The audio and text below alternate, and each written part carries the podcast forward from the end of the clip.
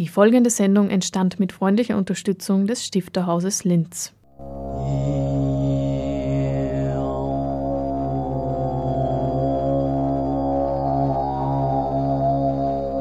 Literatur im Radio.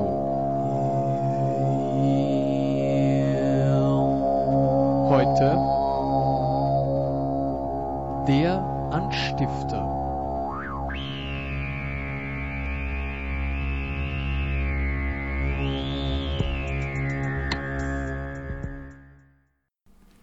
Me ham sorles, binjara kekdar o glant hunuziro, hi iternengero, die Mukendlallen. Ja, Sie hören Rosa Gittermattel im Anstifter, die in ihrer Muttersprache der Sinti spricht. Diese Sprache kommt mitunter in einigen Zeilen in ihrem neuen Buch mit dem Titel Bleib stark vor. Auch Fotografien von Kindern und Erwachsenen, die später im Nationalsozialismus ermordet worden sind, sind im Buch abgebildet. Die Autorin hat Ende Jänner im Stifterhaus aus ihrem neuen Buch gelesen. Davor hat Radioanstifter sie zum Interview gebeten. Rosa Gitta Matl wurde 1946 in Linz geboren, wo sie auch heute lebt. Die verwitwete Mutter dreier Kinder arbeitete unter anderem als Hausiererin, Köchin, Versicherungsangestellte und langjährige Geschäftsführerin des Vereins Ketani für Sinti und Roma. Von daher dürfte auch vielen Hörerinnen und Hörern von Radio Froh Rosa Gitter Madl ein Begriff sein. Ihr künstlerisches Werk umfasst bildnerische und literarische Arbeiten, von denen einige in Anthologien und anderen Publikationen veröffentlicht wurden. Bekannt wurde vor allem das Buch Uns hat es nicht geben sollen von 2004, in dem auch die Mutter und die Tochter Rosa Gitter Madls zu Wort kommen. Rosa Gittermadls Eltern hatten beide den Todesmarsch überlebt. Ihr großer Einsatz für die Minderheit trug Martl später etliche Auszeichnungen ein, darunter 2011 den Elfriede Grünberg Preis sowie den beim Parlament angesiedelten Demokratiepreis der Margarete Lupak Stiftung und 2013 das Goldene Verdienstzeichen der Republik Österreich. Die Autorin Rosa Gittermattel wurde 2007 außerdem mit dem Marianne von Willemer Preis und 2019 mit dem Roma Literaturpreis des österreichischen Pen Clubs gewürdigt. Am 21. Jänner hat Rosa Gittermattel im Stifterhaus aus dem neuen Buch Bleib stark gelesen, das eben in der Edition Pen Löcker erschienen ist. Ich weiß nicht, ob ich immer so positiv war. Zumindest habe ich mir es nicht nicht gegeben, wie man heute so sagt, lange negativ zu bleiben. Das bleibt dann bei dem hängen und das ist nicht gut. Ich habe immer einen Ausweg gesucht und einen gefunden, indem ich immer Menschen begegnet bin, die offenes Ohr für Sinti, Roma, Minderheiten, ja, alle, die auf der anderen Seite gestanden sind, und das habe mir gedacht, schau, es sind doch nicht alle so. Es gibt doch immer wieder Menschen, die das verurteilen, was da passiert ist. Und das war mir eine Genugtuung oder eine Freude oder, ja, hat mir einfach irgendwie gedacht. Und jetzt, jetzt gerade bei der Vereinsgründung weiß, was man gesagt hat. Ich kann, jetzt habe ich dieses Werkzeug in der Hand, dass ich unseren Leuten helfen kann. Und das nütze ich.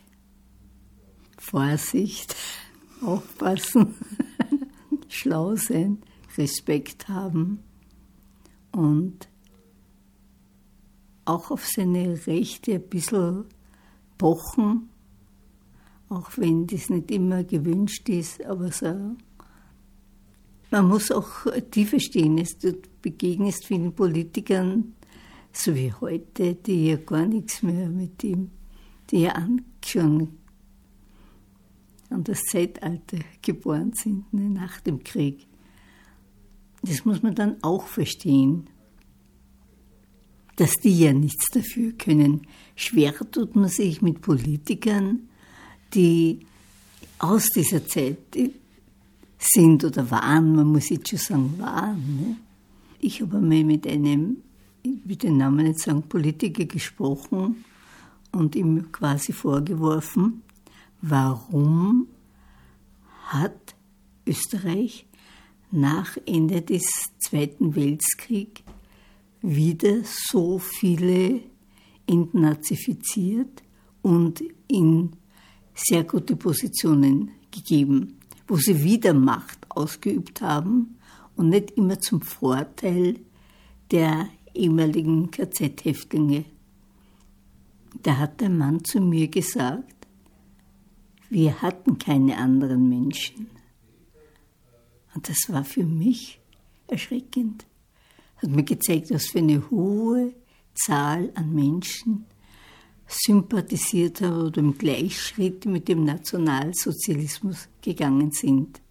Darum ist natürlich in Sachen Wiedergutmachung bei den Sinti und Roman auch sehr lange nichts passiert. Der Familienname der Autorin war einmal Kerndelbacher, dann Winter, dann Martl.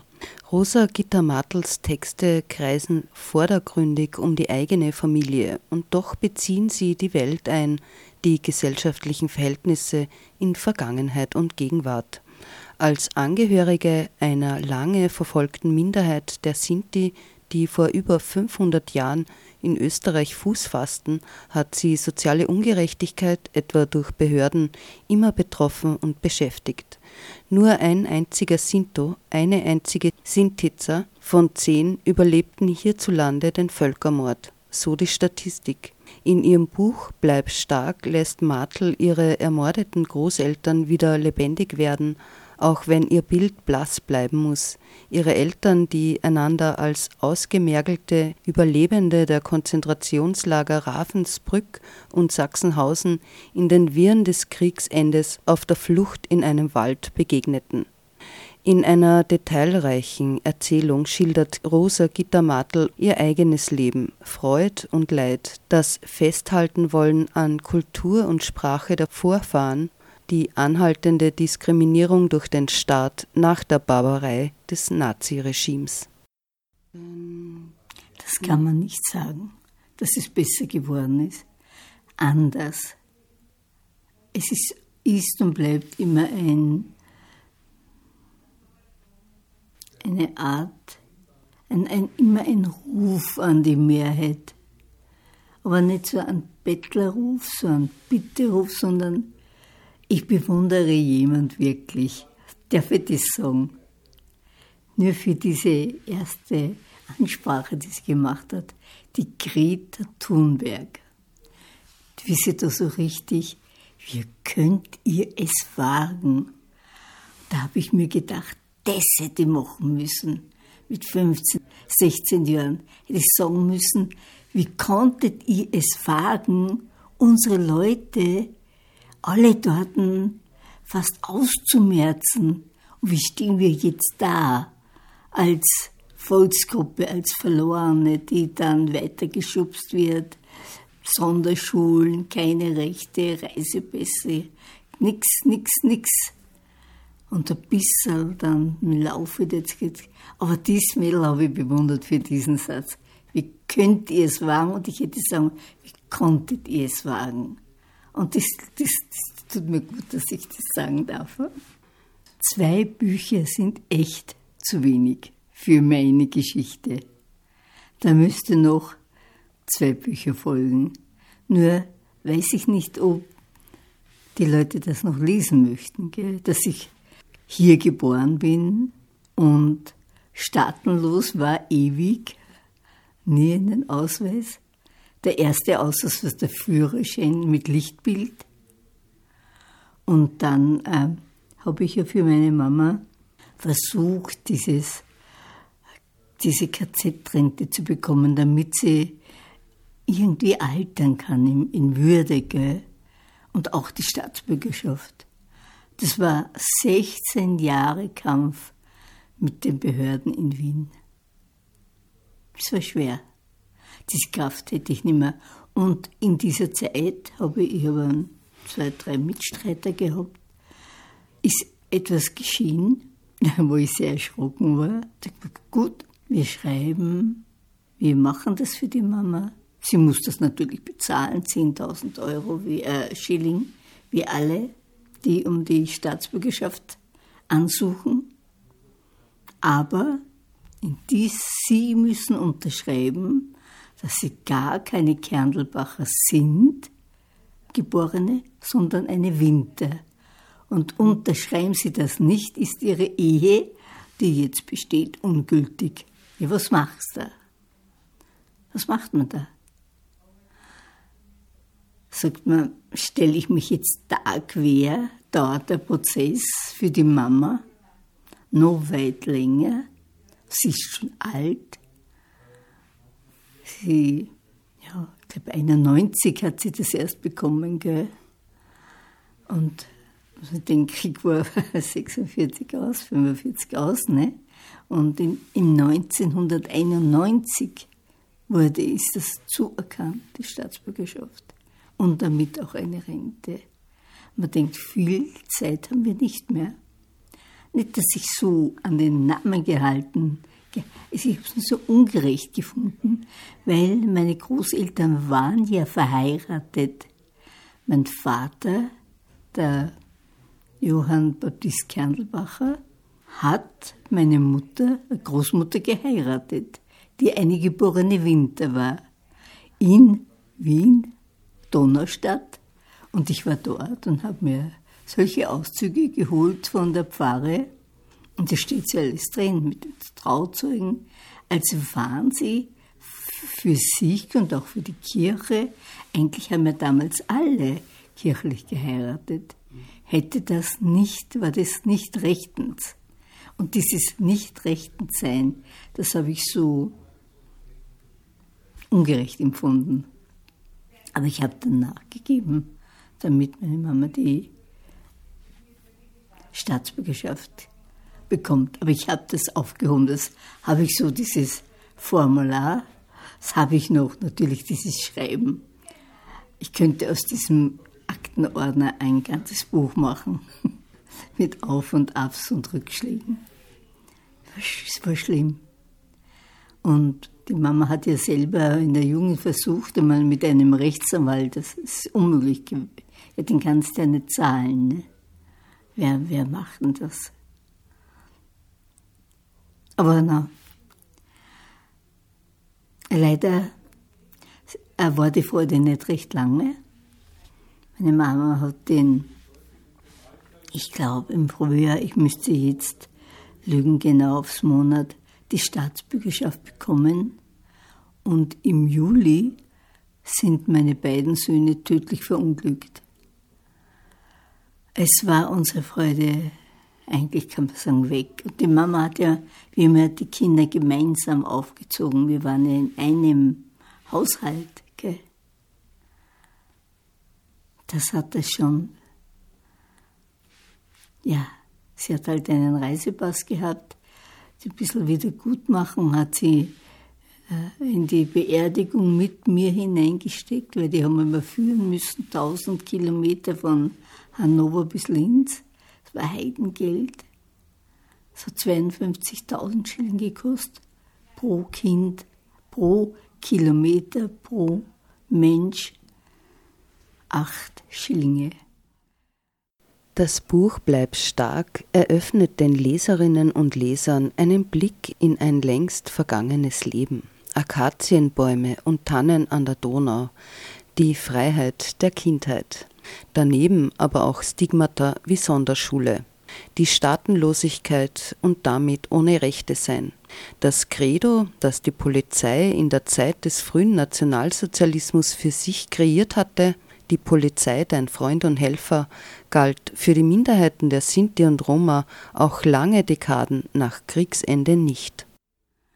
Wir sind ja nahe der Eisenbahnbrücke, haben wir geliebt mit zwei Wohnwagen, ein Schlafwagen und ein Küchenwagen, einen Hund.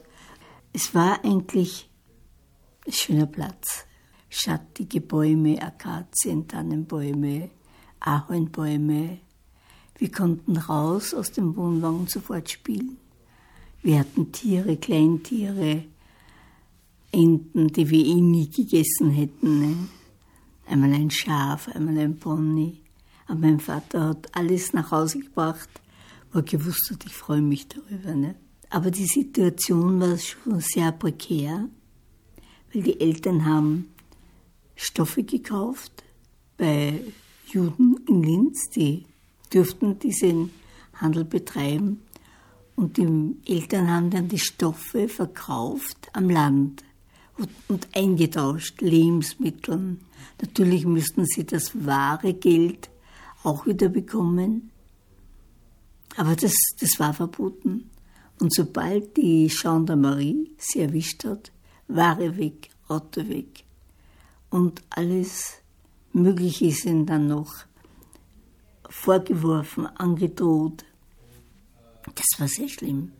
Oft war die ganze Ware weg und der Jude war so nett, der Herr Abusch, und gab ihnen auf Pump wieder Ware. Damit es war ein ewiges äh, Räuber-Gendarmenspiel, ein, ein erbärmliches von Seiten der Behörde. Ne?